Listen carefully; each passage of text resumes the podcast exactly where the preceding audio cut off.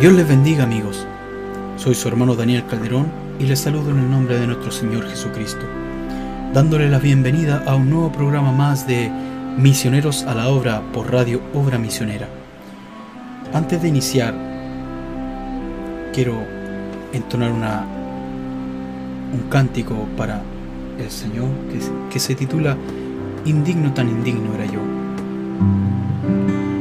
Indigno tan indigno era yo.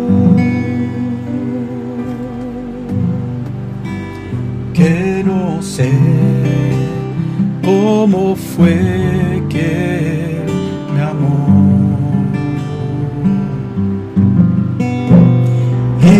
Indigno tan indigno que cuando él me halló, yo no sé cómo fue que me amó. Solo sé que fue grande su amor. Fue tan grande que mi alma salvó.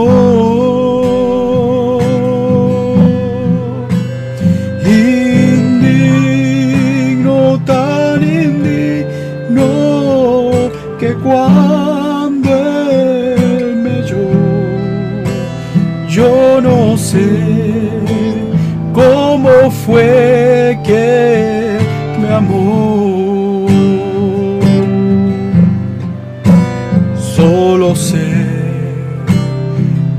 fue grande su amor. Fue tan grande que mi alma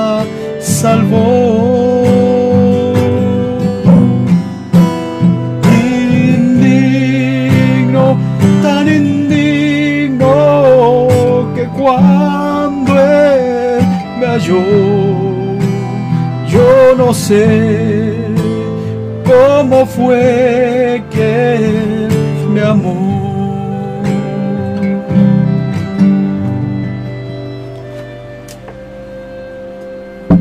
Dios les bendiga amigos a cada uno de los radio escucha. En este día traemos un pequeño, unas pequeñas palabras desde mi corazón que ha puesto el Señor para ustedes,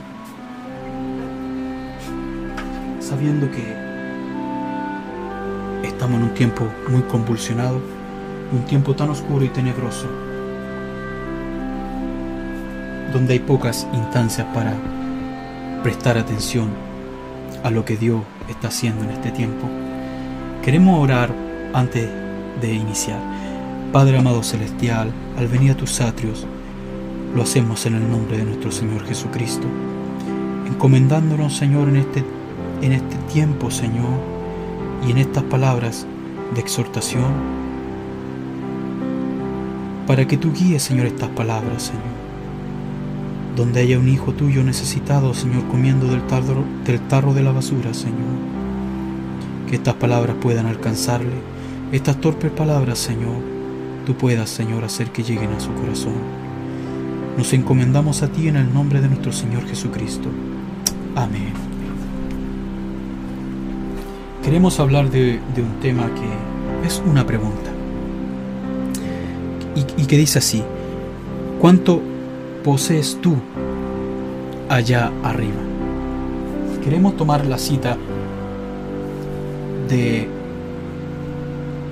Juan 6:37 al verso 40, del verso 40, 37 al verso 40.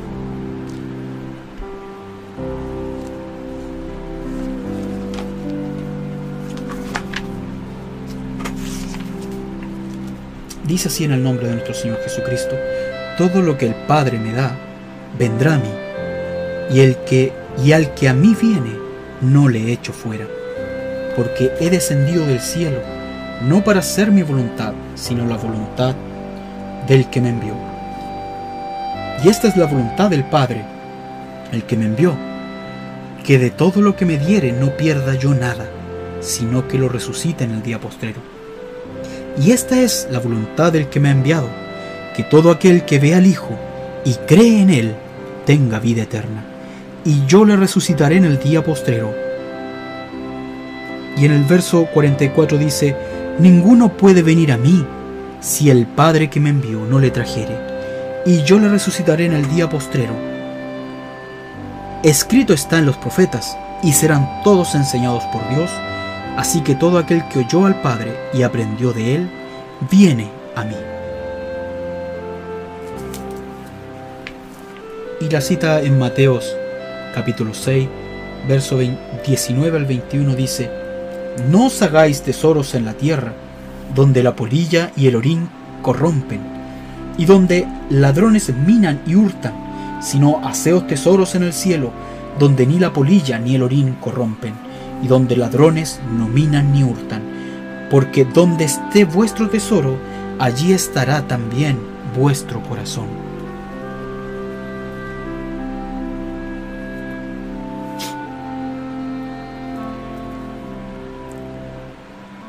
Dios no quería que usted fuera a perecer, que usted pereciera.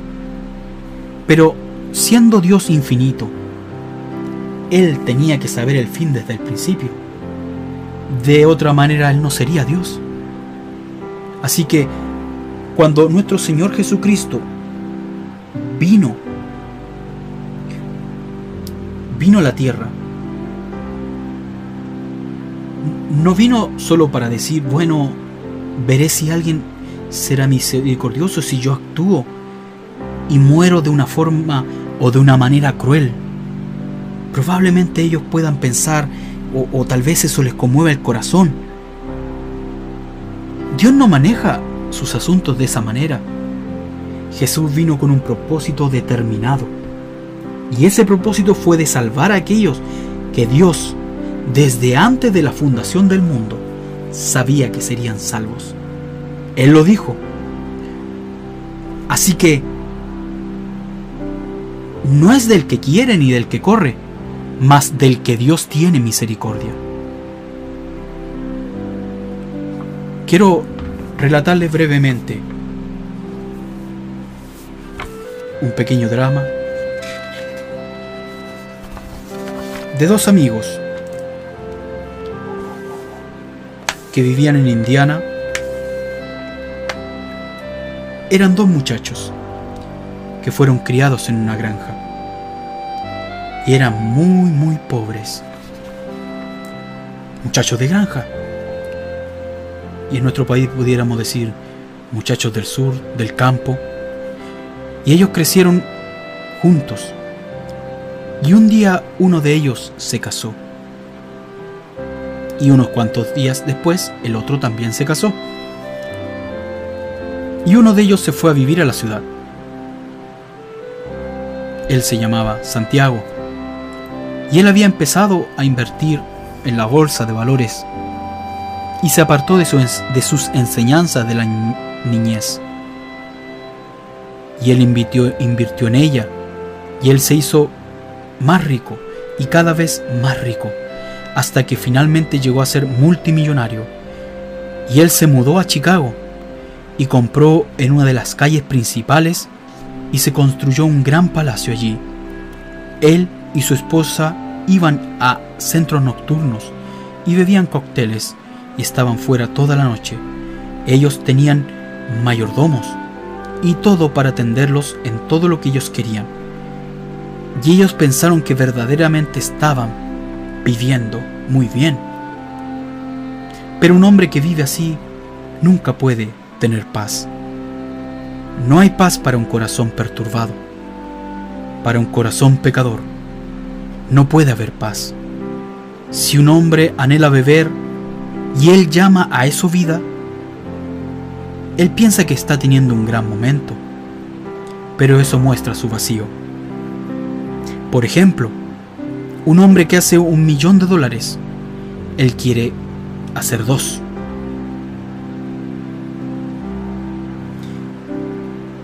Un hombre que va a fiestas y bebe un trago en esa noche, él va a querer otro trago. Un hombre que es infiel a su mujer una vez, él lo hará otra vez y viceversa. Es algo en lo cual él nunca está satisfecho. Él pudiera tener un millón de dólares en sus manos o diez millones en sus manos. Él se acuesta en la noche con un argumento de borracho. Él se levanta la mañana siguiente molesto, pesadillas y con la mente turbada. ¿Usted pudiera llamar a eso paz? No hay paz. Aunque un hombre no pudiera tener una almohada para poner su cabeza, ni siquiera poder, pudiera tener un par de zapatos decentes, o poder tener una comida decente en su casa, pero si Dios reina en su corazón, Él se duerme feliz y se despierta feliz. Es una paz perdurable, es algo que Dios hace. Y este hombre, Santiago, había olvidado esa enseñanza. Él empezó a apostar. Vino el tiempo de la Navidad y de repente él pensó en su amigo de la niñez, que se llamaba Juan. Así que él le escribió una carta. El hombre rico era Santiago, pero su amigo Juan era pobre. Y él escribió una carta a él y le dijo, Juan, yo quisiera que tú vinieras a verme los días festivos. Me gustaría reunirme contigo, hablar otra vez contigo. No te he visto por tantos años. Y Juan le contestó, me gustaría ir, Santiago, pero no puedo ir. No tengo dinero para ir. Así que Santiago le envió un cheque por correo en unos cuantos días y decía, ven, quiero que vengas de todas maneras. Así que Juan se preparó, usted sabe, un muchacho campesino. Se puso unos buenos pantalones de pechera y su sombrero de paja y su saquito de diferente color y abordó el tren. Tal vez sus pantalones tenían parches. Tal vez su ropa no combinaba. Y abordó el tren. Y cuando él llegó a Chicago. Había un chofer sentado allí para recogerlo en una gran limusina. Y Juan no sabía cómo actuar. Él se metió dentro de la limusina y cogió su sombrero en ambas manos y miraba a todas partes, sorprendido y el chofer manejó hasta un gran palacio en Chicago. Se salió y, se encaminó hacia la puerta y tocó la campana.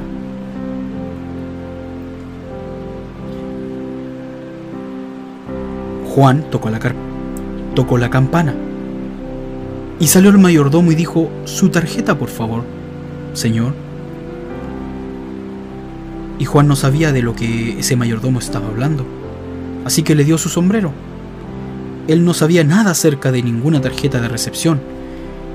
Él no tenía mucho de estas cosas del mundo. Tal vez él no sabía de protocolos. Él no sabía de educación, de las cosas de este mundo. Entonces el mayordomo le dijo, quiero su tarjeta. Y Juan respondió, yo no sé de lo que usted está hablando, Señor. Solo sé que Santiago me dijo que viniera. Eso es todo lo que yo sé. Así que él regresó y le dijo a su compañero, quien todavía está en la cama. El mayordomo fue al compañero de Juan, a Santiago. Allá está un hombre que de apariencia rara parado en la puerta, le dijo. Él está vestido de forma pobre yo nunca he visto un hombre vestido como él. Y me dijo que... Eh, y me dijo Santiago, me dijo que viniera. Entonces Santiago señaló, dile que pase. Y él se vistió rápidamente con su bata de baño, bajó al pasillo y encontró a su antiguo amigo campesino. y le dio un apretón de mano y dijo, Juan, no sabes cuán, contento estoy de verte. Y el antiguo compañero campesino parado mirando alrededor de la habitación dijo, Santiago, verdaderamente tienes en abundancia. Y Santiago dice, quiero mostrarte todo, Juan. Y él se lo llevó al piso de arriba y afuera en el porche, en el cual se toma el sol y abrió la ventana. Entonces Juan preguntó, ¿En dónde está Marta? Oh, dijo él, ella no ha llegado todavía. Ella salió anoche. ¿Cómo? ¿Cómo se llevan ustedes? preguntó Juan. Santiago respondió, no muy bien. ¿Y Juan, ustedes, cómo se llevan con Catalina? ¿Cómo se llevan tú y Catalina? Juan respondió muy bien. ¿Y ella se queda en casa? Sí, le dijo Juan. Tenemos siete hijos. ¿Tienen ustedes hijos? le preguntó a Santiago. Santiago respondió, no, Marta no quiere tener hijos. Ella pensó que sería mejor no tener hijos, porque interfiere con la vida social. Bueno, tú sabes. Subió las cortinas y él dijo, mira acá. ¿Ves ese banco enorme allá en la esquina? Juan respondió, sí, lo veo. Yo soy el presidente de ese banco, dijo Santiago. ¿Ves esa compañía ferrocarrilera allá, allá? Yo tengo un dividendo de un millón de dólares en esa compañía. Y él miró hacia abajo y él vio los grandes jardines y todo. Cuán maravilloso se miraba. Y Juan estaba allí con su sombrero de paja en su mano, mirando alrededor.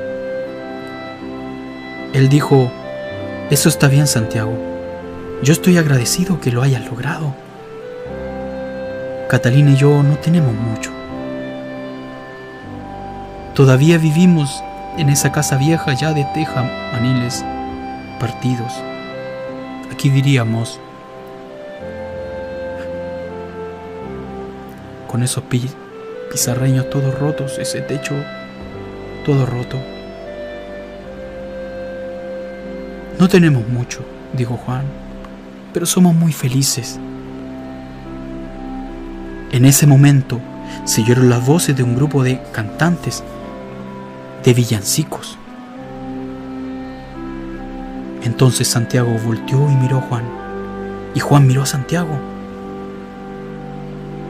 Juan, yo quiero pedirte algo. ¿Recuerdas cuando éramos niños y solíamos ir a esa vieja iglesita roja ya al lado del camino? Y oíamos esos coros campesinos cantar esas alabanzas. Sí, lo recuerdo. Santiago preguntó, ¿vas allí todavía? A lo que Juan contestó, sí, todavía pertenezco allí. Yo soy un diácono ahora allí. Pero, ¿qué de ti, Santiago? Tú estabas hablando de cuánto tú posees aquí. Pero, ¿cuánto posees tú allá arriba? Santiago respondió, Juan, lo siento, yo no poseo nada arriba. ¿Recuerdas que un año, un poco antes de la Navidad, no teníamos zapatos? Estábamos más interesados en comprar algunos cohetes para la Navidad. Fuimos y pusimos algunas trampas para atrapar algunos conejos para comprar esos cohetes para la Navidad. ¿Recuerdas aquella mañana cuando ese conejo grande de bosque estaba adentro de esa trampa tuya? Sí me recuerdo, dijo Juan. Tú compraste algunos cohetes y fuiste y me diste algunos. y los compartiste conmigo. Juan, yo compartiría todo lo que yo tengo contigo. Pero una cosa quisiera que tú compartieras conmigo. Yo daría todo lo que yo poseo si pudiera caminar descalzo por este por ese viejo caminito y polvoriento hasta esa iglesita otra vez y sentir la presencia del Dios viviente cuando ese coro estaba cantando y el predicador campesino chapado al antiguo estaba predicando.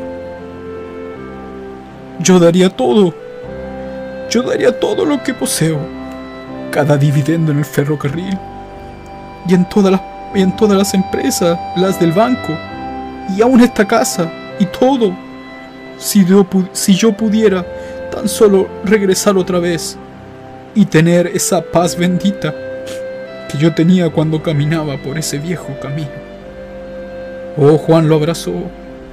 Él le dijo, una vez fueron tres hombres sabios, hombres ricos quienes vinieron y pusieron todo a los pies de Jesús en una ocasión cuando era un bebé.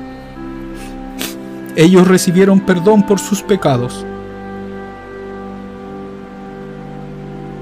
Y yo creo que tú eres maravilloso, Santiago, en lo que has sido bendecido para hacer todas estas cosas.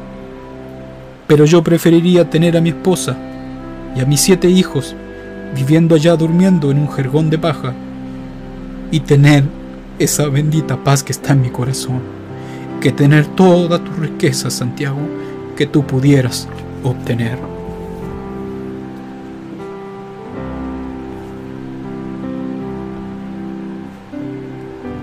Ese mismo Dios, ese gran Dios, omnipotente, omnisciente, ese mismo Dios que un día estremeció el monte Sinaí, ese mismo Dios un día dio las bienaventuranzas en otro monte. Ese mismo Dios se apareció en la forma de la columna de fuego al apóstol Pablo y derribándole al suelo le dijo, Saulo, Saulo, ¿por qué me persigues? ¿Qué fue eso? No fue un teólogo hablándole, ni la iglesia de allá o de acá, fue la voz de Dios directamente del cielo. Ese mismo Dios que en los días de Samuel su voz era escasa y puesto que no había visión o palabra de Dios manifiesta, ese mismo Dios te está hablando a ti en esta hora. Amigo, comprende esto. Ese mismo Dios que estremeció el Sinaí y dio las bienaventuranzas. Ese mismo Dios que llena el espacio, el tiempo y la eternidad. Ese mismo Dios poderoso que con su voz llamó a creación todas las cosas. Ese Dios se acordó de gente como tú y como yo. ¿Qué éramos? Éramos unos vale nada. Dios se acordó de unos vale nada. Él buscó a gente como tú y como yo. Tal vez una prostituta, un borracho, un drogadicto. Esa voz de Dios aún habla hoy y te puede rescatar del fango y del pecado en el que estás. No pierdas más tu tiempo, amigo. Satanás es el que te dice, Deja esa decisión para más adelante. Usted no puede jugar con este Evangelio, amigo. Hoy sí creo y mañana no creo. El Evangelio es poder y potencia de lo alto. Toda enfermedad tiene que retroceder ante un Hijo de Dios que ha escuchado su voz y ha tomado el camino provisto por Dios para su salvación. Todo demonio, cualquiera fuera su peso, estatura, medida, enfermedades mentales, doble personalidad, depresiones, alcohol, droga. ¿Cuál es el gigante que está tratando de detenerte en esta hora para que tú tomes una decisión? Porque si hoy escuchas su voz, si estás escuchando su voz, no seas rebelde. Toma la vía de escape que Cristo trazó para ti. ¿Cuál es esa vía de escape? Que creas en Jesucristo como tu Salvador personal y que te, y que te arrepientas de tu vida pasada y te bautices en su nombre. En su nombre, todo demonio debe retroceder. Cuando el gran conquistador, nuestro Señor Jesucristo, tomó la vía de la crucifixión y muerte, Él murió y descendió al mismo infierno. Entró en el terreno de Satanás, cruzando por cada sector del infierno, y Satanás pensaba que lo tenía. Como todas las almas que siendo y muriendo pecadores iban al infierno. Pero este Jesús fue un cordero sin mancha. Fue hallado sin pecado, el justo pagando el precio por los injustos. Entró al infierno sin pecado, tomó las llaves del infierno y de la muerte y se, y se las arrebató a Satanás. Satanás quedó sin poder. Cristo tomó las llaves y al tercer día de su crucifixión se levantó de los muertos. Cristo conquistó la muerte, conquistó la tumba y también conquistó el infierno. Cristo conquistó todo para que tú puedas hoy ser salvo. La voluntad perfecta de Dios es que todos procedan al arrepentimiento. Pero Dios siendo eterno y conociendo a los que son suyos, te está llamando en esta hora a que tomes una decisión. Del lado de los perseguidos de este mundo, así como a Pablo, siendo un perseguidor de los cristianos, tomó una decisión del lado de Cristo y pasó a ser un perseguido por causa de Cristo. Porque ninguno puede venir a mí si el Padre que me envió no le trajere, dijo nuestro Señor Jesucristo. No te estamos presentando un evangelio de prosperidad, no te estamos presentando un evangelio de pare de sufrir, te estamos presentando un evangelio de perseguidos, un evangelio que no es popular, un evangelio donde no entran los grandes dignatarios políticos ricos de este mundo. Un evangelio establecido. Un evangelio establecido por nuestro Señor Jesucristo y que con su Espíritu Santo ha cabalgado estos dos mil años en un pueblo adquirido por Dios a precio de sangre. Y hoy también tiene un remanente de cristianos en todo el mundo que han tomado la vía provista por Dios para nuestra salvación. Es un evangelio que no se basa en tus méritos, sino que en los méritos de aquel que murió para que tú pudieras vivir. Con amor eterno te amado, dice la palabra en Jeremías. Con amor eterno te he amado, por tanto te prolongué mi misericordia. Esa misericordia, en medio de estos juicios que están siendo desatados, aún está vigente. Mientras el pueblo de Dios no sea arrebatado, esa misericordia de Dios permanecerá vigente para ti. Pero es más tarde de lo que pensamos. La puerta se está cerrando. Así como fue con Noé. Por eso la pregunta de este pensamiento es, ¿cuánto posees tú allá arriba? No es qué posición tienes hoy, no es cuánto tú has logrado con tus manos, con tus esfuerzos, con tus méritos, con tu trabajo, con tu inteligencia, cuánto tú posees del otro lado. Esa puerta se está cerrando. Así fue. En los días de Noé, la mano de Dios vino y cerró la puerta. Noé les predicó por muchos años que el juicio de Dios venía. Y ellos eran tan inteligentes que mandaron sus sondas. Era un pueblo, una gente muy preparada, muy sabia, muy científica, una edad muy científica. Y ellos le dijeron a Noé, eso es imposible porque no hay reservas de agua en el cielo, no hay nubes, no hay nada. El pronóstico del tiempo dice día soleado. No hay tormentas. No hay un diluvio, no hay tal diluvio. Pero el día llegó, Dios cerró la puerta y ninguno más pudo entrar.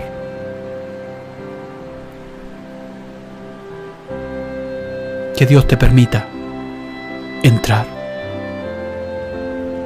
Porque debemos de, ocuparnos de nuestra salvación con temor y temblor. En este tiempo. En este tiempo. Dios te bendiga. Vamos a orar. Padre amado celestial, estamos en tu presencia. Y donde quiera que viajen estas ondas, Padre, si hay un hijo tuyo allí, Señor, que Él pueda poner la mano en el equipo, en el celular o donde esté escuchando este mensaje y pueda decir, Señor Jesucristo, yo te recibo en mi corazón como mi Salvador personal. Oh Padre Celestial, y si hay preguntas en Él, que Él corra, Señor. Oh Padre Celestial, es más tarde de lo que pensamos. Y aún, Señor, por nosotros mismos, Señor, te pedimos, Padre, que tú nos ayudes en este tiempo Estamos confiando en ti. No hay nada, Señor, que nosotros podamos hacer para ayudarte a ti.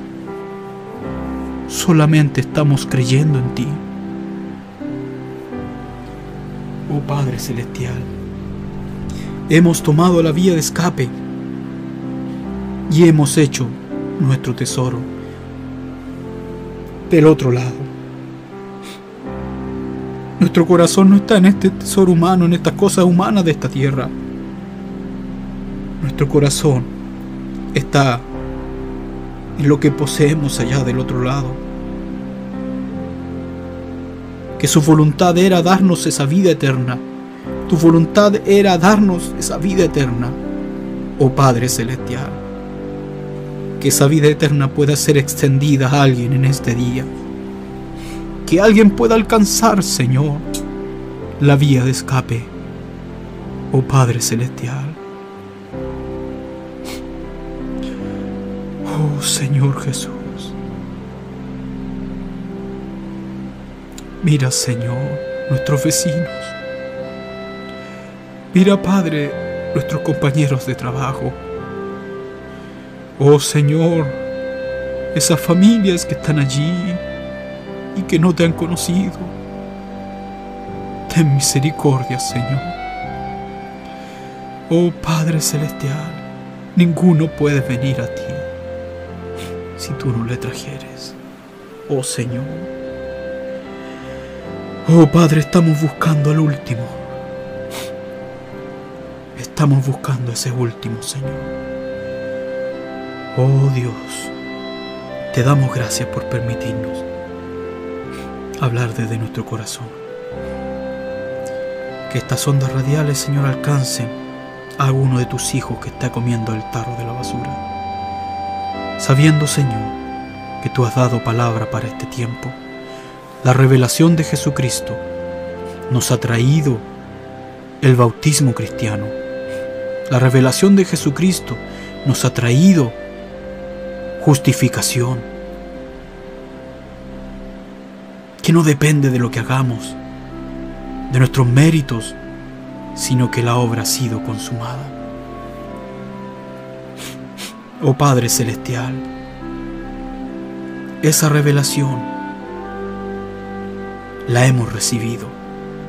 No hemos rendido, Señor, a tu palabra.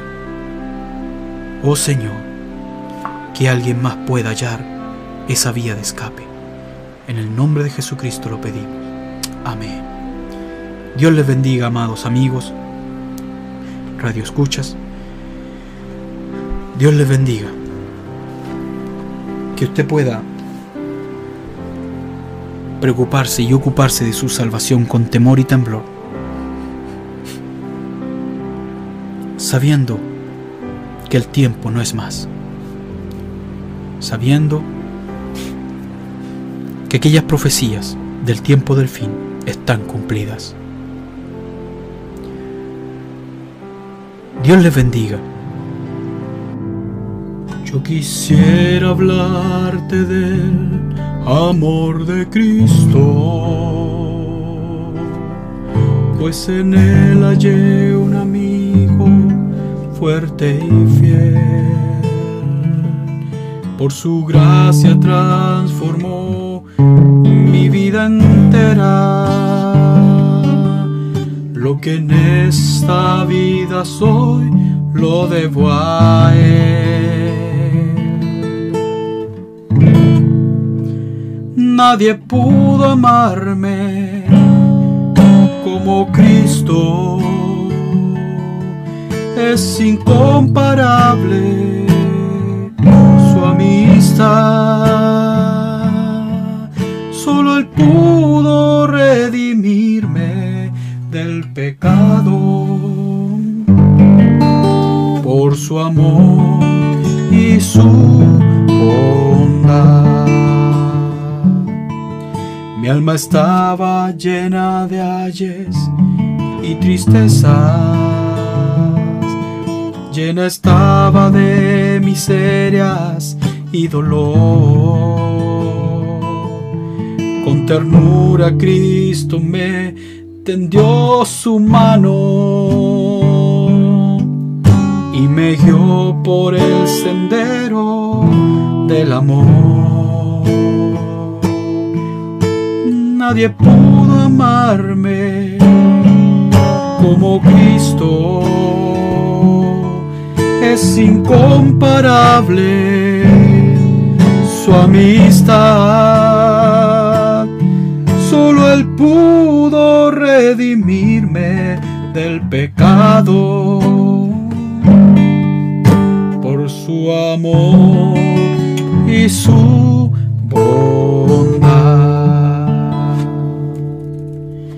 Cada día viene a darme nuevo aliento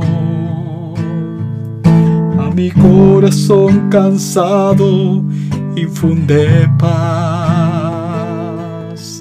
No comprenderé por qué Él vino a salvarme hasta que del cielo pueda ver su faz. Nadie pudo amarme como Cristo. Es incomparable su amistad. Solo Él pudo redimirme del pecado. Por su amor y su Vou